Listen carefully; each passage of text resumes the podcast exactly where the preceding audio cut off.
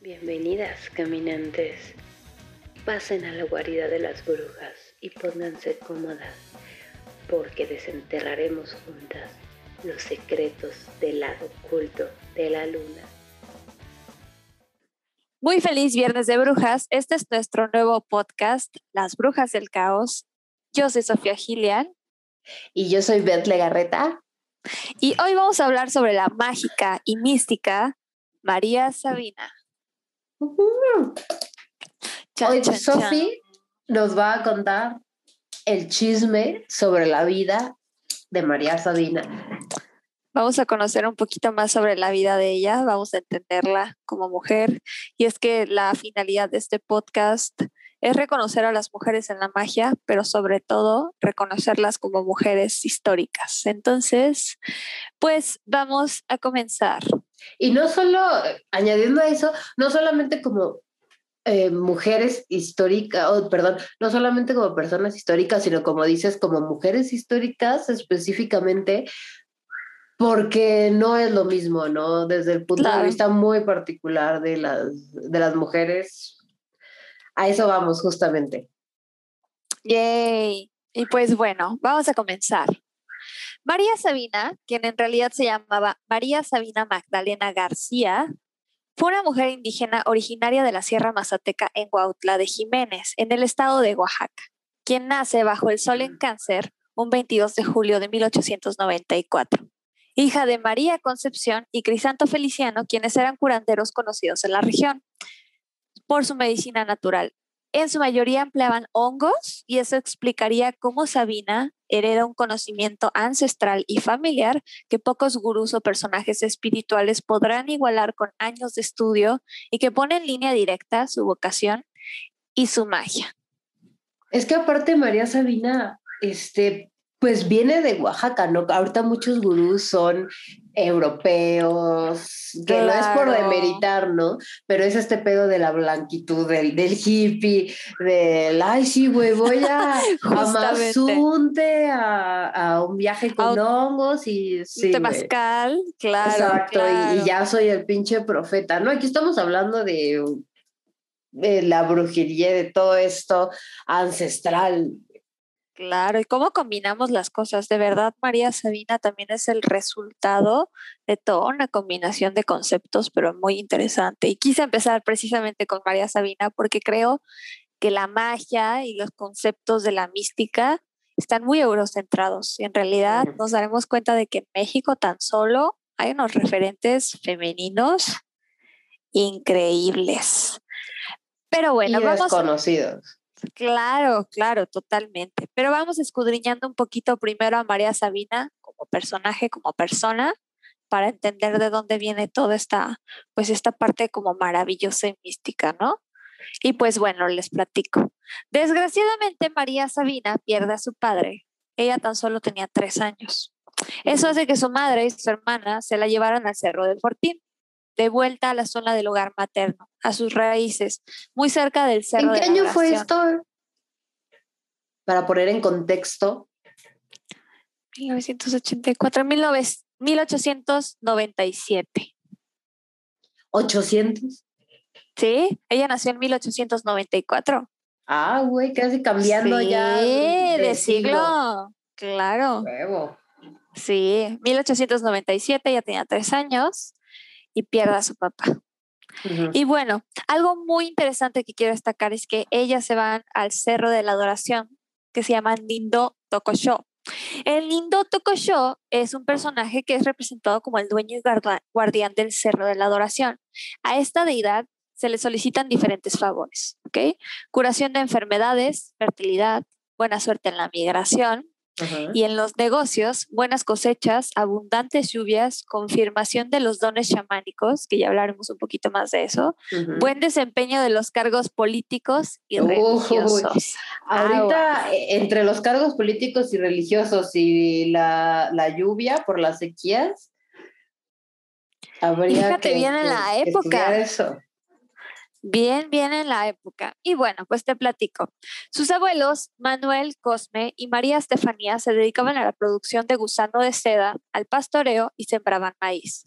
La situación económica, evidentemente, fue muy difícil durante sus primeros años de vida, pero justamente esa experiencia complicada le permitió tener sus primeros encuentros directos con los hongos, según ella cuenta en su biografía escrita por Álvaro Estrada en 1977. Esto es súper importante y este señor es muy importante en la historia de María Sabina, porque él es un antropólogo, pero él es también de origen mazateco. Prácticamente son de la misma etnia o del mismo grupo étnico. Esto es súper importante porque nos va a ayudar a entender desde la misma visión cómo María Sabina observa cómo se occidentaliza la magia y la mística. Ahí te va. Sí, está buenísimo. Ya me empezó a dar ansiedad uh. y, todavía no empezamos. No, esto es la punta del iceberg, ¿ok? pues bueno, te platico. Un día María estaba cuidando las gallinas junto con su hermana. Eran tan solo unas niñas. Sabina tenía muchísima hambre. Al ver unos hongos cerca, la verdad es que no titubió en comérselos. Cabe recalcar que ella estaba aprendiendo acerca de los hongos, o sea, apenas era una niña, estaba en esta etapa de experimentación. Ella creyó que no le harían ningún efecto, ya que presenció en una ceremonia cómo esos hongos curaron a su tío, Emilio Cristino. Su consumo de hongos, al pasar el tiempo, fue... Oye, pero lo curaron de qué? Ah, es que te va, ahorita vamos a explicar la situación de las ah, enfermedades. Sí, chan, chan, chan, todavía falta, te digo que es la punta de la pero ahí vamos, ahí vamos. Su consumo de hongos comenzó a repetirse tanto que ella tenía que ser trasladada en brazos de sus hermanos, al estar, como ella le llamaba, en una realidad diferenciada. Y es que el valor de María Sabina y lo familiar que le parecía la idea, la verdad es que me hizo enamorarme de la idea sobre el conocimiento, pero también sobre lo práctico, lo experimental y lo, y lo espiritual que fue esto para María Sabina. ¿Cómo Suena como la gnosis bien cabrón, ¿no? Sí, claro. O sea, totalmente estaba en ese estado. Sí, totalmente, totalmente. Y pues bueno, todo parecía muy bien, todo parecía tranquilo, hasta que María Sabina se casa a la edad de 14 años, con Serapio Martínez de 20. Ajá. Bueno, que para los tiempos, la neta, es algo relativamente normal. Bueno, y vamos a ver muchos Por lo menos no fue con un señor de tenemos. 85. Sí, claro. Pero bueno, el cual fue un matrimonio arreglado por parte de su madre y como relata ella, fue más por obligación que por decisión. Palabras de María Sabina. Mm. Sabina se casa con un hombre, en mi opinión, bastante distinto de lo que a ella le representaba la vida, ya que él no gustaba de la vida en el campo, y le encantaba consumir licor. Nada raro para la época, ¿verdad? Estos dos detalles, exacto, van a ser como que muy importantes para la época. Oye, pinche borracho y le da un trago a, su chela, ¿no? Sí, pinche gente alcohólica. Pinche gente alcohólica. Yo con mi vodka, ah, no es cierto, es agua. Es tequila, ya, admítela. Ya sé, es tequila, ojalá. Bueno, ahora sí, María Sabina tenía un corazón tan noble, digo, era sola en cáncer, no vamos a mentir. Ella logró ver algunas virtudes en tal personaje. A diferencia de ella, Serapio sabía leer y escribir, lo cual, para la época, era algo como muy importante. Le permitió comerciar el hilo rojo y negro para el bordado de huipiles y esto, aunque fuera de lo más sencillo, para ella pareció una oportunidad en la vida tan precaria. Era una oportunidad de sostén económico, o sea, era casarse con alguien que probablemente encuentre tenía su profesión, ¿no? A final de y comerciante. y comerciante, que para En ese tiempo era, como el de los el varo, pues. Claro, claro. y es que esta era una realidad supermercada. Sí, una realidad supermercada para las mujeres en el país y la época. Entonces, pues bueno, María Sabina, ante ojos de las personas, podría parecer una mujer afortunada, pero les voy a ir platicando. Martínez era un hombre súper ausente, aprendió a conocerse en soledad y autonomía. A los meses del casamiento, Serapio se une al ejército carrancista, quien era el principal opositor del movimiento zapatista. O sea, todavía me callo peor, pero bueno.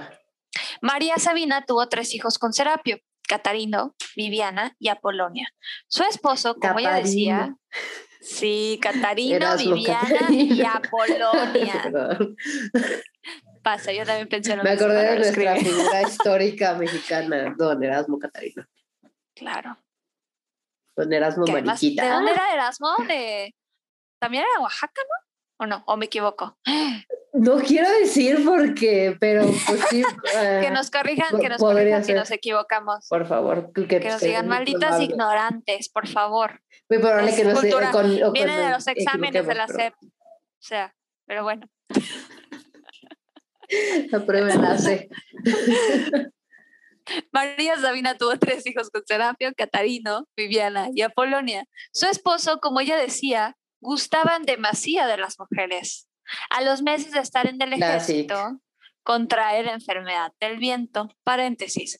La enfermedad del viento es una enfermedad muy chistosa porque hablando un poquito de lo que te expliqué de la situación del cerro y las deidades, Ajá. prácticamente una enfermedad del viento podría ser cualquier enfermedad.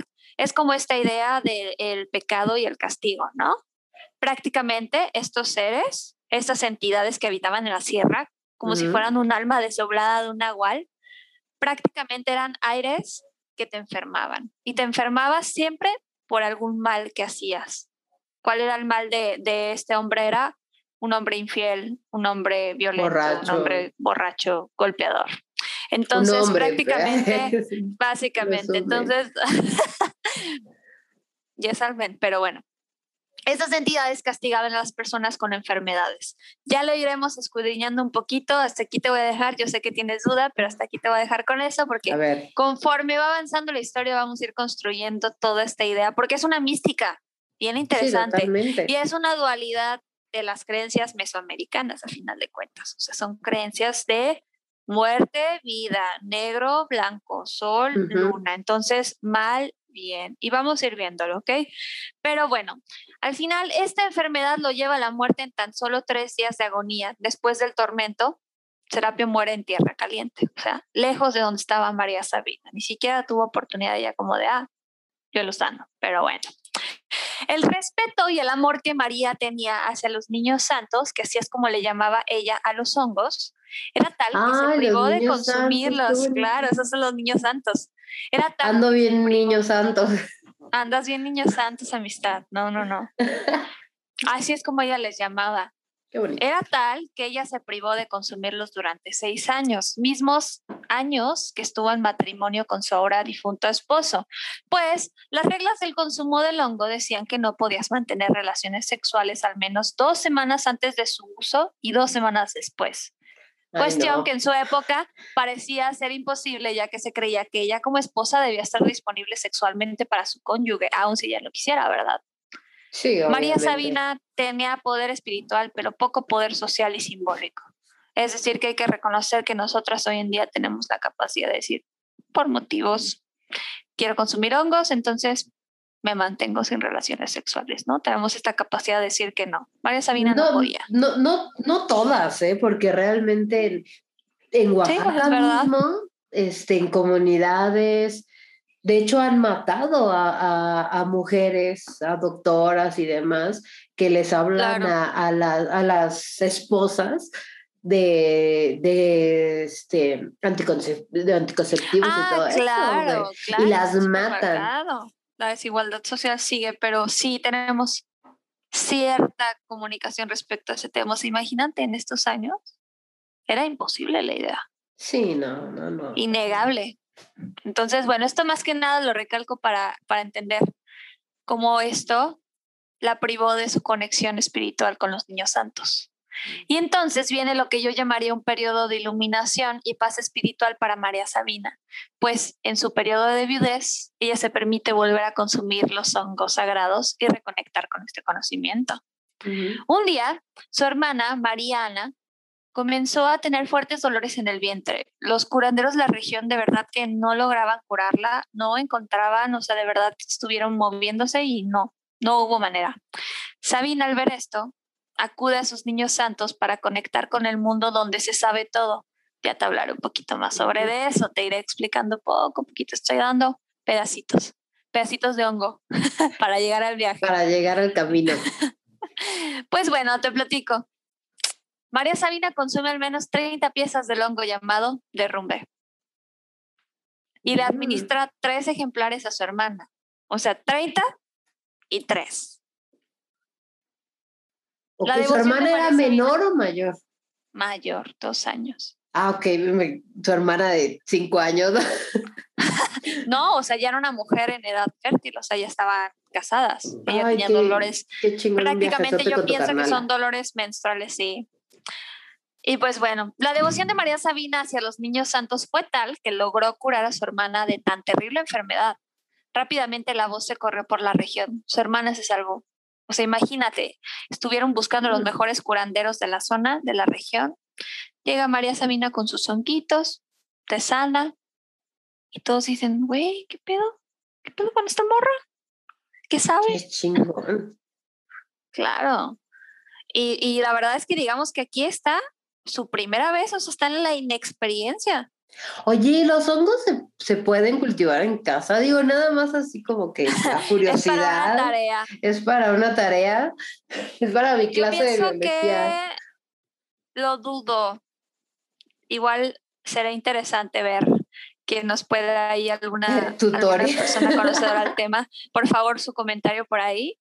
Pero a mí me parece que no, porque tengo sabe. entendido que son ciertos climas, ciertas zonas, entonces yo pienso que debe ser complicado, digo, quién sabe, desconozco, te mentiría. Pero bueno, ya investigaré y te, te resolveré eso. Después de 12 años de viudez y reconexión en cuerpo y espíritu, María Sabina contrae matrimonio con Marcial Carrera. ¿Quién era? Bien conocido por ser un borracho desobligado. Ella se casa por insistencia Le de su madre. mamaba a los borrachos. No, ni le gustaba. Bueno, es que todos eran, aparte, borrachos en ese Sí, tiempo, ¿no? no, Entonces, claro. bien, Y o sea, sus dos matrimonios fueron impuestos por su mamá. ya. Ella duró 12 años viuda, o sea, 12. Para mí es- era muy feliz, ¿no? Pero bueno, a los días, María Sabina totalmente que comprueba lo que decían sobre él, que era un hombre desobligado, que le disgustaba también el campo y el trabajo. Según él, era curandero también. Hacía limpias con huevo de guajolote y plumas de guacamaya. Güey, clásico que los, los vatos están así de, sí somos brujos, curanderos, güey, los vatos no tienen magia. Los queremos mucho. Ah, se no los queremos, no tienen magia realmente. Son buenos mintiendo, pero no. Sí, y algunos están bonitos, ¿no? Así como cute, Sí, sí, sí. Pero... No, el 1.1% los amamos. Ah, Bueno, anyway, Marcial era un hombre violento y misógino, un macho más de la época. Le propinaba golpizas con frecuencia. La situación económica empeoró notablemente, Mm. pues María Sabina se convirtió en el sostén económico principal del hogar.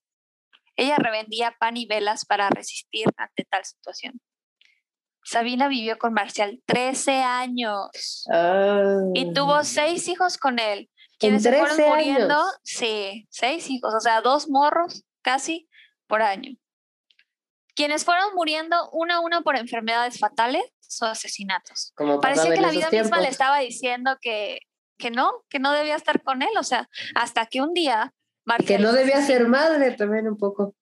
Claro. Hasta que un día Marcial es asesinado en un camino por una relación con otra mujer. O sea, que fue como el marido, un pedo así, ¿no? Probablemente. El papá Sabina. indignado. Claro, el hombre celoso, típico.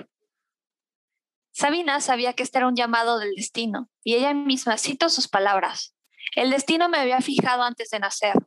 Ser sabia, mi destino era curar, curar con el lenguaje de los niños santos. Mm.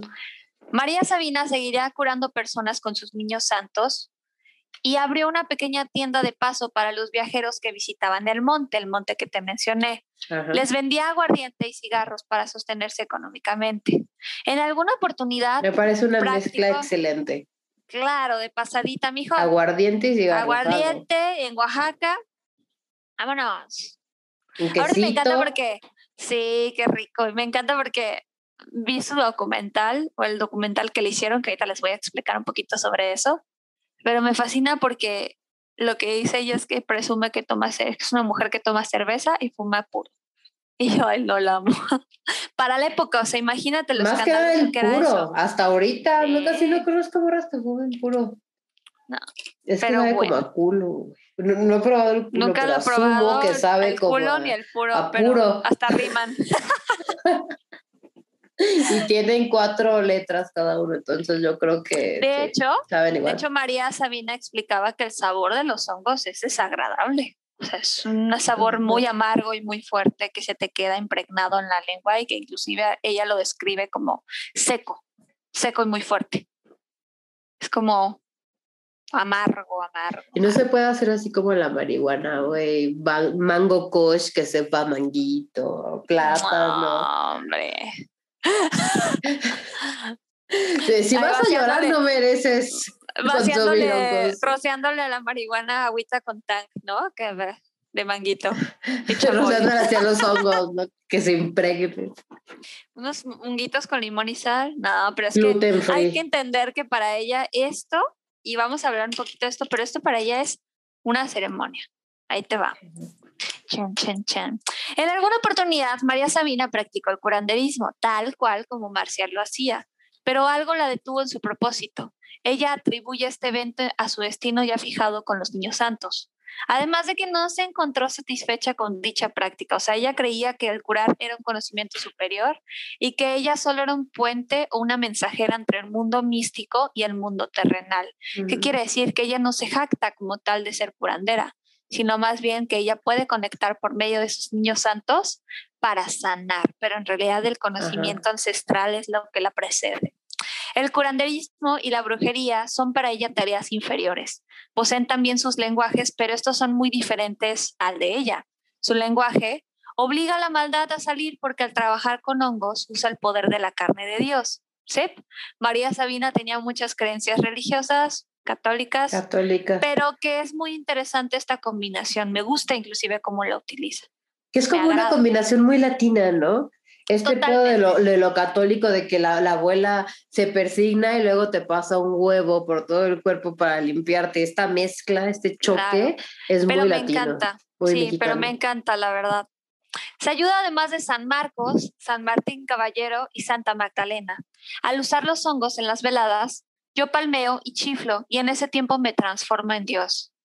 Wow, cuando leí eso dije, qué chulada. bien bonito. Lo ha entendido todo lo ha entendido todo. Que la Iglesia Católica como institución no haya entendido en realidad es otra cosa. Y en los mil, bueno, ella no era en 1800, ¿no? Ya eran principios de los 900. Sí, no, claro, sí. Sí, ya, era grande. Sí, ya era una mujer pues prácticamente en edad reproductiva. Pero bueno, voy a citar algo que me encanta que ella dice y creo que es algo clave para entender el proceso de los hongos y cómo ella logra concebir este mundo a través de esa experiencia. Cito, hay un mundo más allá del nuestro, un mundo que está lejos, también cercano e invisible. Ahí es donde vive Dios, donde vive el muerto y los santos. Un mundo donde todo ha pasado ya y se sabe todo. Ese mundo habla, tiene un idioma propio. Yo informo lo que dice. El hongo sagrado me toma de la mano y me lleva al mundo donde se sabe todo. Allí están los hongos sagrados, que hablan en cierto modo que puedo entender. Les pregunto y me contestan. Cuando vuelvo del viaje que me han tomado, llego con ellos. Digo lo que me han dicho y lo que me han mostrado. O sea, en realidad ella lo que dice es, este conocimiento superior no precede de mí, como yo, María Sabina, me jacto de mi conocimiento y me aprovecho de ello. Me encanta porque no, en realidad dice, hay un conocimiento superior hay un mundo ella es como que realmente me da la respuesta. Es un puente, ¿no? Ella es como esa medium, por así decirlo, que conecta por medio de este proceso el mundo terrenal y el mundo espiritual. Por eso dije, wow, esta mujer es increíble, es está muy chingona. Sí, chingona. Obviamente María Sabina comenzó a popularizarse por su práctica milagrosa milagrosa entre comillas porque pues bueno, el trasfondo religioso que tiene detrás de él. Ella jamás cobró un solo peso, ¿eh? Por curar a las personas. Se mantenía de la venta de velas, pan, cigarros y aguardiente. Y de repente vendía comida, ayudada por su hijo Catarino, quien ya estaba en una edad en la que podía trabajar. Esto marcó una que en ese tiempo era como 14 años. sí. Hasta que un día un señor llamado Crescencio le dio dos balazos, uno en la cadera y otro en el glúteo. ¿Al niño? No, a ella. ¿A ella? ¿Por qué? A ella por defender al niño. ¿Cuál es su pedo? Ah. Pues los señores se ponían hasta el culo con el aguardiente y de repente sacaban la pistola y se Ah. querían madrear a alguien. Entonces ella bien brava por defender a, por defender a su niño, la balacean. Pero este es un suceso bien importante porque ahí es cuando María Sabina conoce al médico Salvador Guerra, quien la reconoce como una médica ancestral. Gracias a las palabras y el testimonio de este médico, la curó y la conoció y se hicieron amigos, él empieza pues a hablar de ella y ella recibe aún más visitas a su recinto, o sea, no solo recibía a los viajeros que iban al monte, sino que iban personas a verla a ella. Entonces, cada vez más O sea, ya personas querían convivir con ella. Sí, querían saber quién era María Sabina y si podían curarse estas personas. Aparte es increíble porque, güey, ¿cómo se, ¿cómo se pasa la voz en esos tiempos? En esos tiempos. Bueno, ahí sí literalmente era pasar la voz. Que Totalmente. se contaban, ¿no? Totalmente. Y, y imagínate en una zona como, como lo es una sierra, donde es difícil llegar, donde muy pocas personas llegan. No sé si en esos tiempos ya estaba lleno Oaxaca de, de, de white chickens. Todavía. Bueno, no, ahí te creas, ahí vamos a hablar de los white chickens. Sí, en todo, güey, en todo. De- La jonjolí de todos los moles. Aquí, aquí andamos. Ah, te creas. Sí, ah, Voy a sacar mi sombrero de white chicken, ¿eh? yo qué te digo de transparente chicken. yo no soy white chicken, yo soy transparente. Ay, no, perro vergüenza. En fin. En 1955 llegó un micólogo, que es un micólogo, un científico que se dedica al estudio de los hongos. Lo puse porque yo no lo sabía. Yo creí que de los micos. ¿Cuáles son los micos? Los changos, güey, se les dice micos. No sabía. Me dan un chingo de Ah, miedo sí. los micos. Changos, chimpancés, bueno, en fin. Los voy a googlear al rato, a ver si me acuerdo. Bueno, este señor se llamaba Gordon Wasson, quien queda fascinado ante el conocimiento de Sabina. Él, después de múltiples negociaciones, convence a Sabina de permitirle asistir a una vigilia nocturna, que es la velada donde se hace el ritual del uso de los hongos y una prueba de los mismos. O sea, es todo el paquete completo, la experiencia, prácticamente el proceso de sanación. Ella en ese proceso fue entrevistada, traducida al inglés y al español, No, y todo su conocimiento llegó a Estados Unidos, América Latina y Europa. Y obviamente hay videos de las sesiones. Entonces, esto provoca desmedidas visitas de viajeros. Se le empezó a ver a ella como una chamana, término que a ella le cagaba la madre, o sea, ella rechazaba rotundamente ser vista como una chamana, porque vuelvo a lo antes dicho, ella no se reconoce como un ser superior que ella da la respuesta, sino que ella se reconoce como un medio. Entonces, con el pasar del tiempo, Sabina se siente profundamente preocupada por el uso desmedido e irresponsable de los niños santos. Para ella era un uso profano de los jóvenes para la época. ¿Por qué? Porque se redujo a hacer un consumo en busca de experimentación y diversión y no un ritual. O sea, prácticamente estás compartiendo tu religión. Para ella es su religión, es su ritual, es lo que le significa. Y de repente llegan personajes a quererse drogar, literalmente, ¿no? Así unos eso a ella- y un tequila y y termino nos queremos poner bien psicodélicos. Aparte Ajá, de que Hashtag. Estamos hablando del movimiento pues de los 60, toda esta cuestión de, ya sabes, ¿no? O sea, en realidad estaban buscando esta Charles mística pero de una manera muy desmedida, Esas cosas bien exactamente. agradables. El flower power y toda esta cuestión. Entonces, y, aparte María Sabina viendo gente blanca llegar a chingarse sus hongos. Entonces Oaxaca sigue exactamente en la misma posición bueno, que ahorita. Lleno de white drogados. Sí, Y mira que ya Y no pues, conozco bueno. Oaxaca, ¿eh? Porque jalaría ir a drogarme a Oaxaca. y quiero ir. Vamos. La popularización del hongo fue tal que María Sabina se metió en problemas con el estado de Oaxaca. Pues el estado de Oaxaca la vio y le dijo, bueno, ¿y tú qué estás haciendo que está llegando tanta gente? O sea, ¿por qué no me estás corroborando? ¿Cómo buen? Y los impuestos, güey, ¿no? el. SAT así de, a ver, a ¿Qué ver, ver. pensabas? ¿Que era de gratis, mi reina? No, no. Claro que aquí sí, la iglesia católica salió a respa- respaldar a María Sabina y hasta eso. Porque obviamente, pues ella seguía profesando de alguna manera un trasfondo católico, ¿no? Ajá.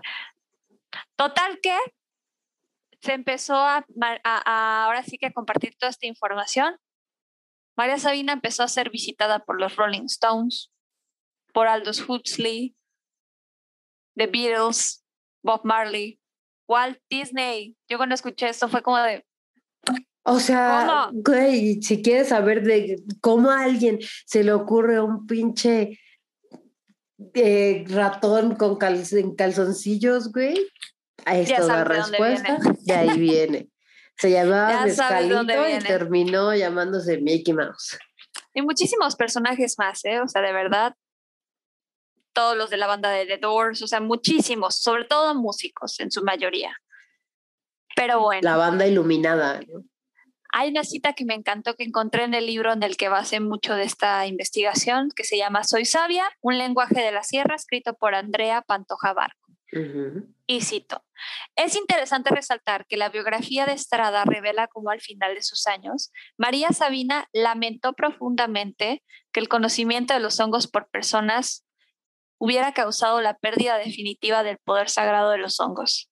El 22 de noviembre de 1985 muere en Huautla a la edad de 91 años en una situación muy semejante a la que acompañó durante su vida, muy pobre y sin más compañía que unos cuantos de sus familiares.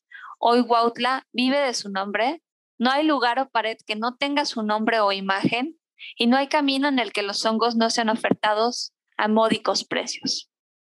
Qué cabrón, Oye, ¿no? pero cuando, cuando se murió seguía sin cobrar por sus Ella servicios. nunca cobró porque ella jamás vio, ella jamás se percibió como una gurú, cosa que hoy hubiera sido distinto, ¿me explico? Por eso digo, todo este conocimiento ancestral, todo este respeto que tenía por la planta, por la entidad, por sí misma, a mí me hacen creer en el poder realmente que ella tenía. O sea, de verdad, yo Sí, lo sé. claro. O sea, cualquiera se hubiera hecho millonario. Imagínate cuánto le puedes cobrar a los Rolling Stones o, a, o a este pendejo de The Doors, el Rey Lagarto.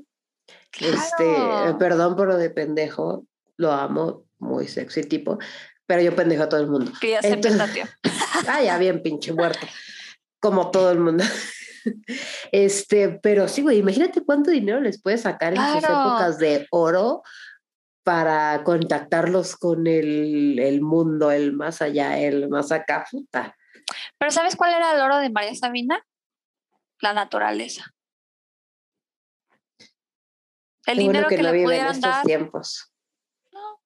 Bueno, mm, las personas de la sierra viven mucha precarización, es un hecho por la cuestión económica, pero para ellos no les significa el dinero como a nosotros que crecimos en ciudades.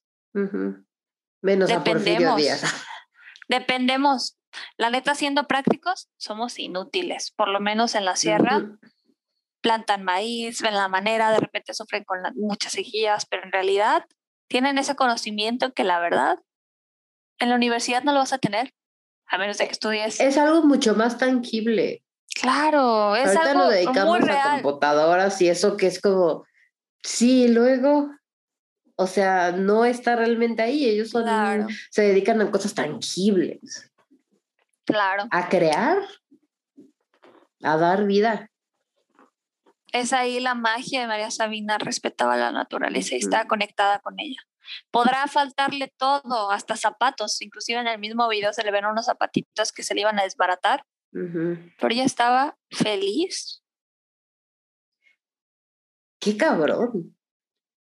Pues imagínate esa cosmovisión de las cosas, ese profundo respeto a los hongos. Ese, ella probablemente pudiera haber cobrado una entrada porque su casa estaba de paso, tan Ujú. solo cobrando una entrada de cinco pesos con toda la gente que llegó, pero no era su tirada. Por eso yo creo que el conocimiento de María Sabina era real. Era Sí, genuino. Sí, la neta. Algo sabía.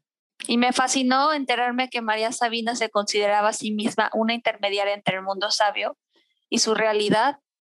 Por eso ella se convirtió en mujer sabia, por eso ella dice, yo soy sabia, ¿no? Que podría parecer una aseveración como muy, muy egocéntrica, pero en realidad entendemos el por qué, pero entendemos de dónde viene, ¿no? Como diciendo, esta sabiduría no es mía, es mi sabiduría ancestral, es mi sabiduría heredada.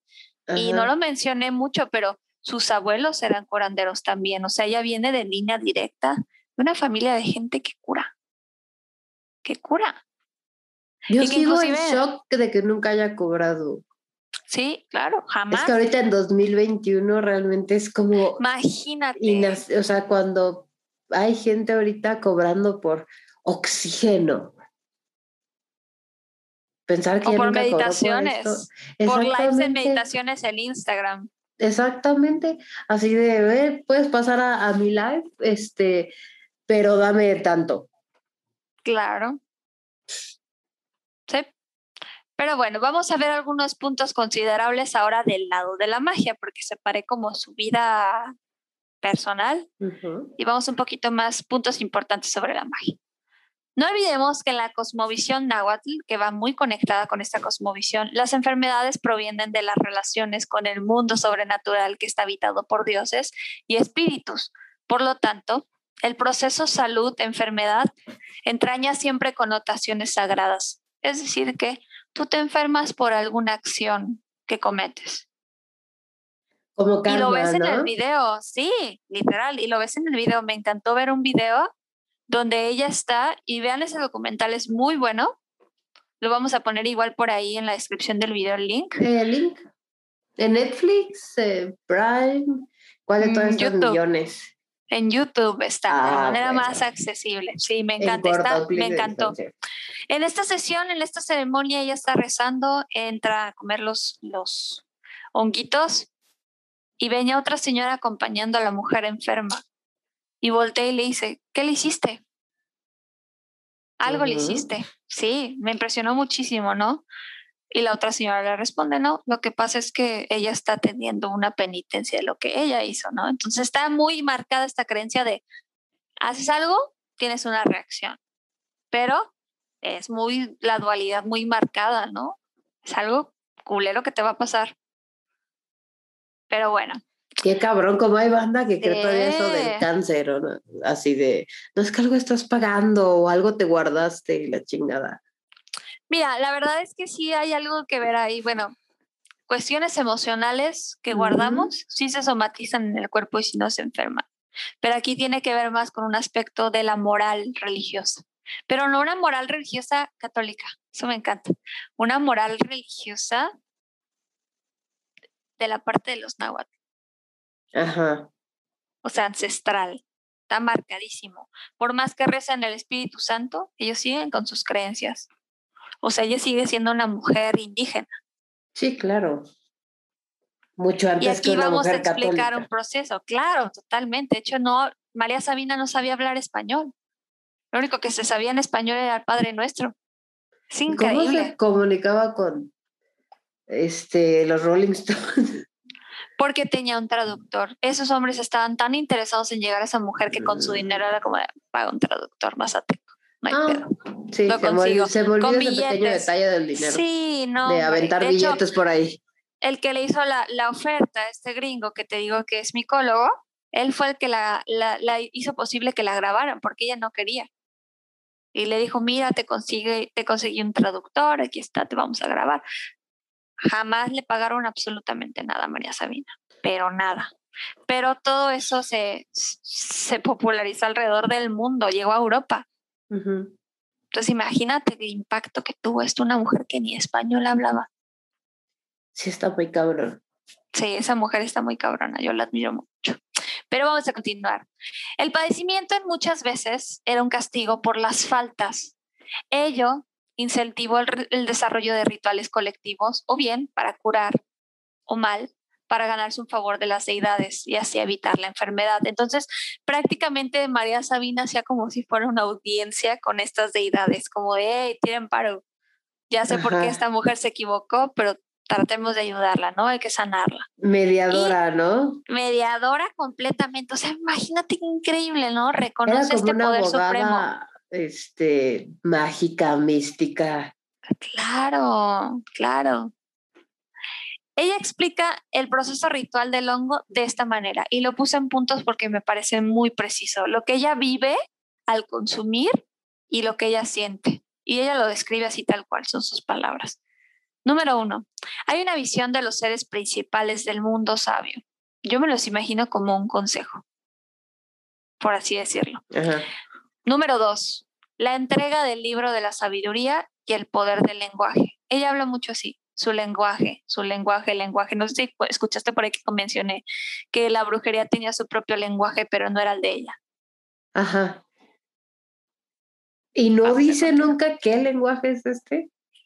Ahí vamos a continuar. Tres, la visión del chicón Nindo, que es el guardián del cerro, que es cuando conoce como este guardián supremo, el que lidera la zona. Cuatro, el baile y los cantos, que es la ceremonia de la sabiduría. Cinco, el chiflido y los aplausos hacia su retorno al mundo humano. ¿Recuerdas que ah, por ahí menciona que ella al chiflar y al aplaudir se convierte en Dios? Ajá. Como que vuelve a su cuerpo y su reacción es chiflar y aplaudir. Y la Pero cuando regresa al cuerpo, ¿empieza a chiflar a aplaudir o chifla y aplaude para... En realidad ella empieza a sentirlo, pero todo este tiempo, desde que inició de principio a fin, ella está cantando y está rezando. Y al final oh. cierra. Sí, es increíble. es como solamente sigue su cuerpo ahí, sigue funcionando, sigue haciendo, sigue cantando, pero en realidad ella está en otro lado. Vuelve a conectar y regresa a su realidad y estaba haciendo eso. Y la constatación de la cura, vuelve y se da cuenta de que la mujer fue curada. Y para ella, ella dice que el canto es esta vía mística para conectar con los niños santos. Si no cantas, aunque consumas todos los, todos los este, hongos que quieras, no vas a conectar con ellos. Tiene que haber una petición. Y ahora, lo que el enfermo vive, ¿qué tiene que hacer el enfermo? ¿Qué siente? ¿Qué pasa? Número uno, el enfermo come hongos con Sabina. Número dos, hace su petición de sanar y acompaña en los cantos a Sabina.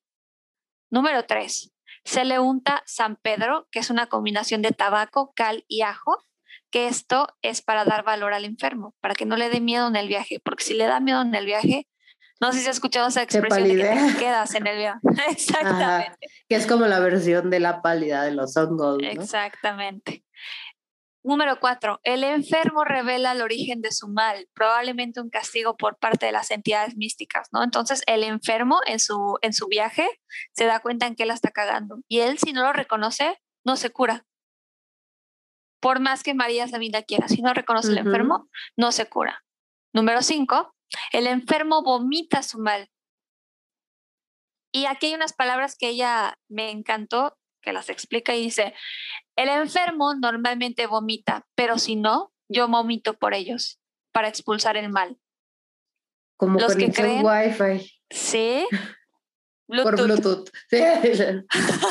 los que creen sanan, los que no creen no sanan. Entonces, hasta que tú no reconozcas tu error en que la cagaste, porque muy en el fondo lo sabes, lo único que hace María Sabina es como evidenciarte como psicóloga, ¿no? O psiquiatra. Claro, claro, es como de, ¿qué necesitas? Y tú, ah, volví con mi ex. Mereces estar de la verga. Yes, pero te voy a sanar, te voy a perdonar. Ah, voy a tirar paro para que te perdonen mis compas. Y ahora vamos a hablar un poquito de los aportes sociales o cuestiones curiosas de María Sabina con el mundo. Primero que nada, ella le, permite conocer la sustancia al químico suizo Albert Hoffman. De la psilocibina nace el LSD. La psilocibina es el principio activo de, este honguito. Entonces, este fue el primer acercamiento a una química y a una sustancia sintética que es el LSD.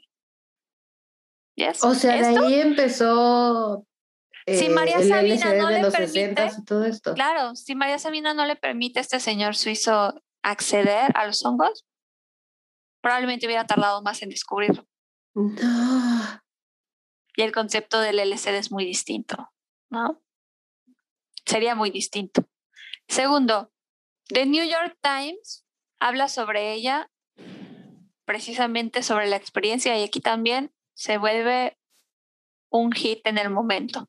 O sea, todo el movimiento hippie, la guerra de Vietnam, todas estas cuestiones de exploración, de Beatles, ya estuvieron The Rolling Stones, estuvieron las bandas pues más como top del momento. Claro que la gente se volvió loca. Sí, Bob Dylan también estuvo ahí. Muchísimos. Es que no puse la lista. Creo que sí, ¿no? Bowie. También Bowie, también. No, es una lista interminable. O sea, como que decían, güey, este pedo está con madre. Vente, güey, vamos a ponernos hasta el culo que pues casi no nos sale. Why not? Why not? Why not? Gracias a María Sabina, se le permite la entrada a Aldous Huxley, el cual marca los procesos alternativos de los pueblos indígenas mexicanos en sus teorías. Entonces, esto también para el campo en el que él pues aplicaba fue un momento muy interesante porque imagínate a pesar en la época, ¿no?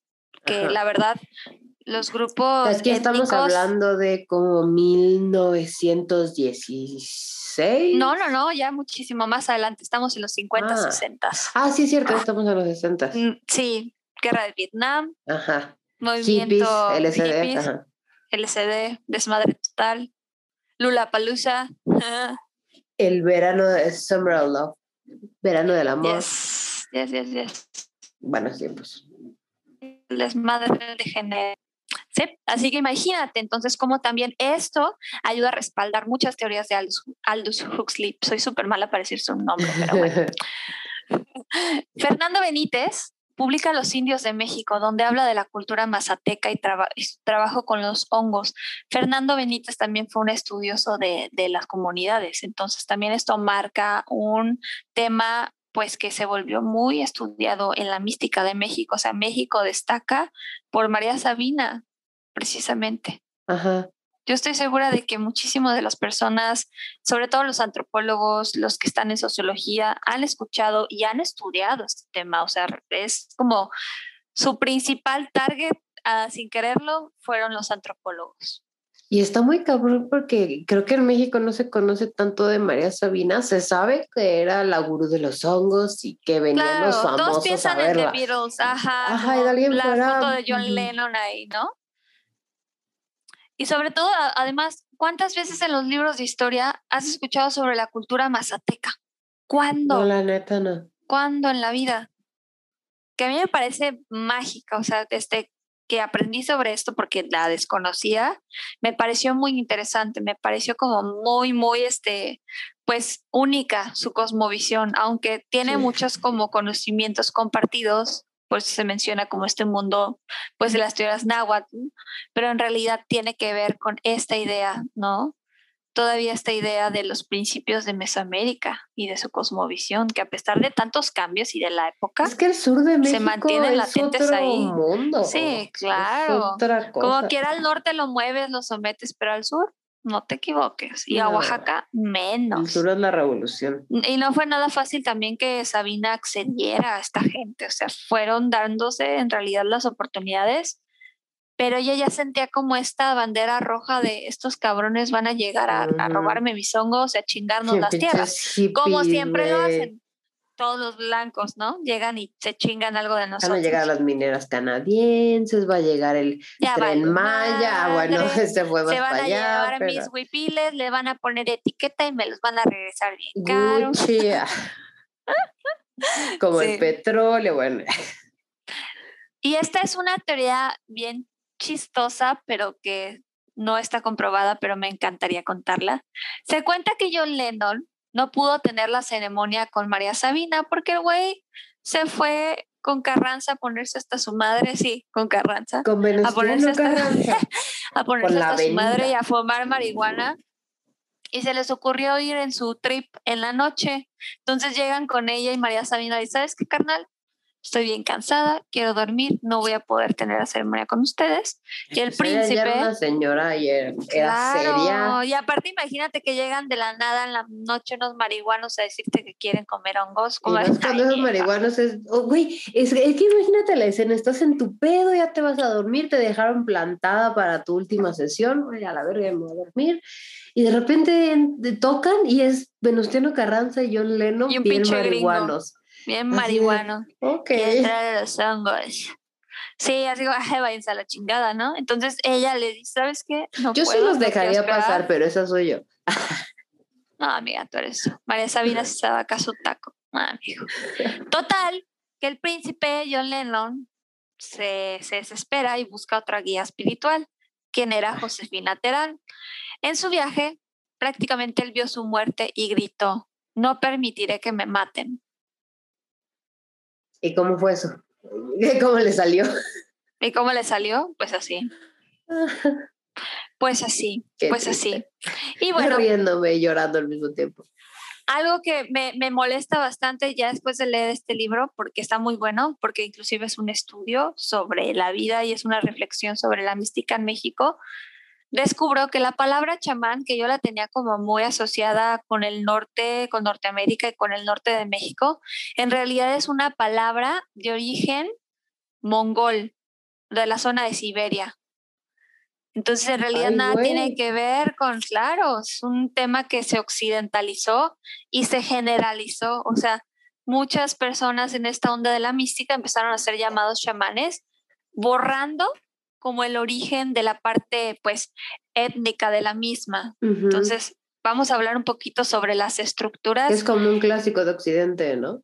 Claro, es como todo lo generalizan, ¿no? Como esta señora, señora genérica que sana, ¿no? Pero en realidad olvidamos toda la parte cultural de la misma. Y bueno, voy a ayudarles a entender un poquito como la estructura en cuanto a los temas médicos y los temas sagrados, porque hasta en eso ellos tienen sus propias jerarquías, pero les voy a mencionar entre ellas las actividades que fungían.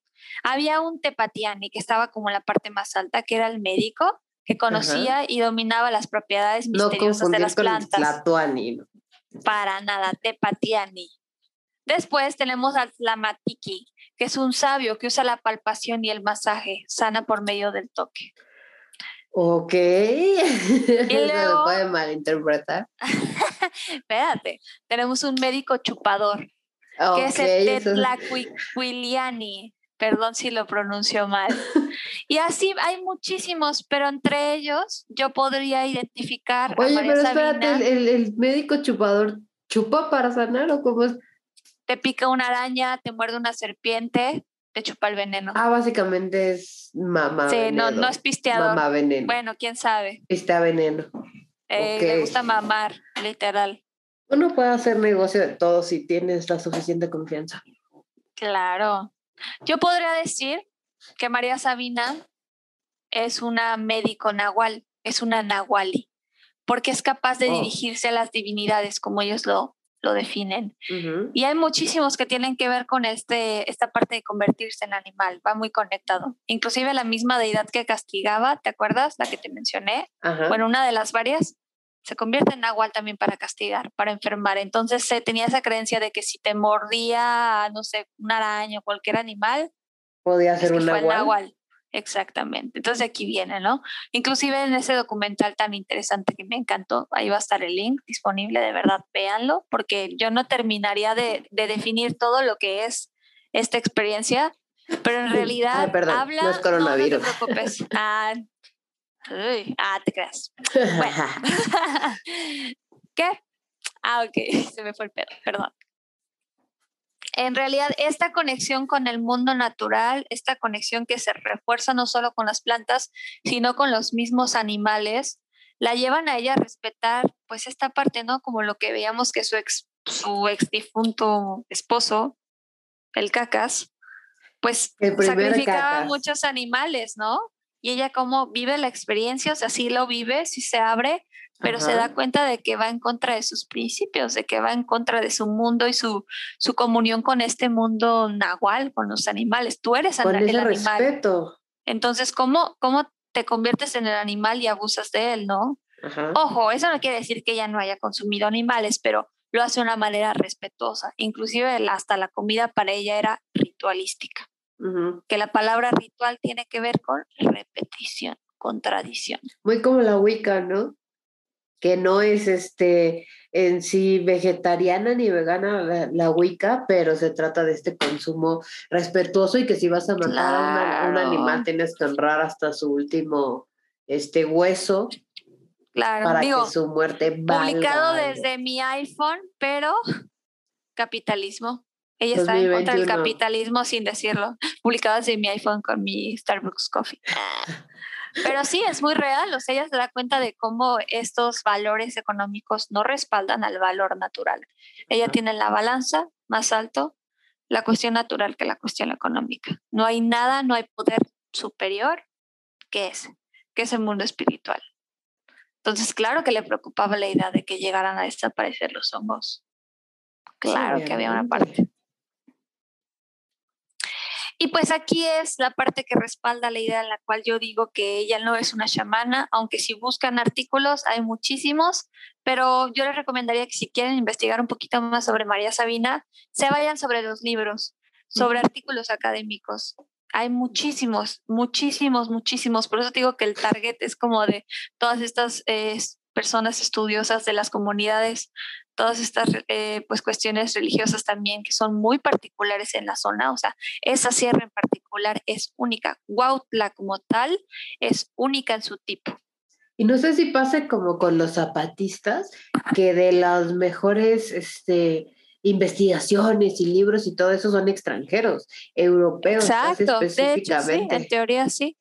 Mucho del conocimiento que hay sobre María Sabina se fue cimentando y se fue pasando la voz gracias pues a personas extranjeras, pero no sé si recuerdas que te mencioné por ahí a Álvaro Estrada. Álvaro Estrada siempre estuvo ahí, de principio a fin.